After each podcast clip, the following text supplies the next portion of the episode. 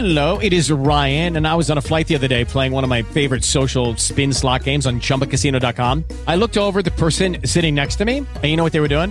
They were also playing Chumba Casino. Coincidence? I think not. Everybody's loving having fun with it. Chumba Casino is home to hundreds of casino style games that you can play for free anytime, anywhere, even at 30,000 feet. So sign up now at chumbacasino.com to claim your free welcome bonus. That's chumbacasino.com and live the Chumba life. No purchase necessary. VGW Group. Void were prohibited by law. See terms and conditions. 18 plus. Judy was boring. Hello. Then Judy discovered ChumbaCasino.com. It's my little escape. Now Judy's the life of the party. Oh, baby, Mama's bringing home the bacon. Whoa, take it easy, Judy. The Chumba life is for everybody. So go to ChumbaCasino.com and play over 100 casino-style games. Join today and play for free for your chance to redeem some serious prizes.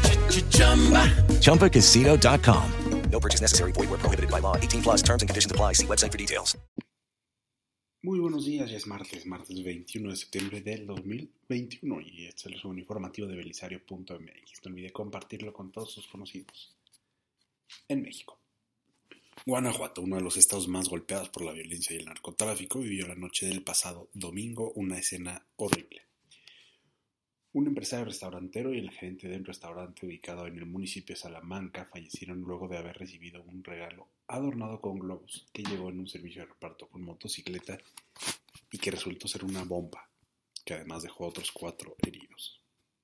El gobernador de Guanajuato, Diego Sinoé, ha señalado que el bombazo se persigue como un acto terrorista.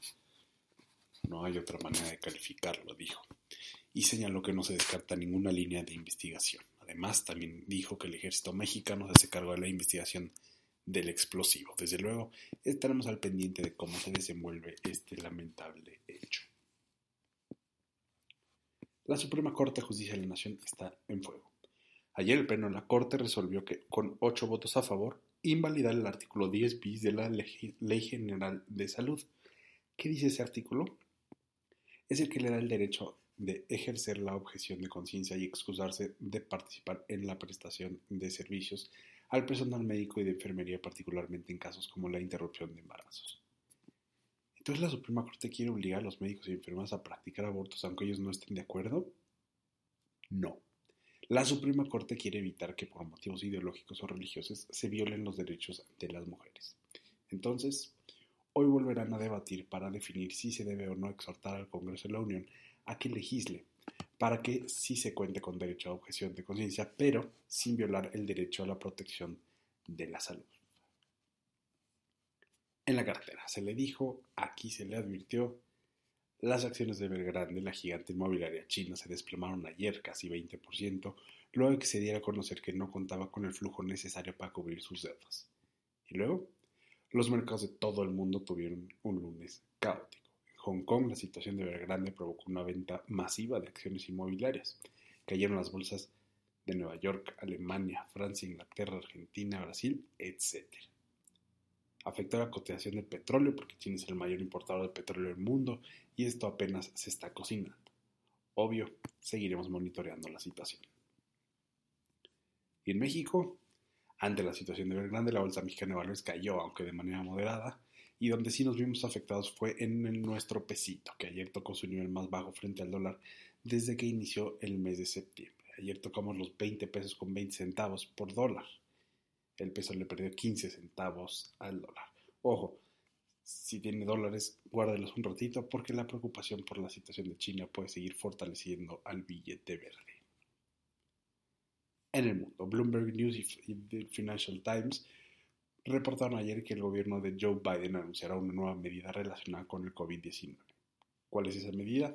Todo parece indicar que a partir de noviembre Estados Unidos exigirá un comprobante de vacunación COVID a aquellos adultos extranjeros que quieran ingresar a su país. Si bien no se conocen todavía los detalles, los reportes mencionan que será hoy cuando Biden presente esta nueva medida. ¿Qué pasará con aquellos que cuenten con vacunas no aprobadas por las autoridades estadounidenses? Estaremos al pendiente y aquí mismo le contamos los detalles. Canadá tuvo elecciones parlamentarias el día de ayer, como le fue al primer ministro Justin Trudeau. Su partido liberal fue el que recibió más votos, pero las primeras proyecciones indican que no logrará obtener la mayoría parlamentaria. Según lo reportado ayer, el Partido Liberal obtuvo 150 de los 338 escaños, pero necesitaba al menos 170 para contar con mayoría. ¿Eso quiere decir que ya no gobernará Trudeau? No.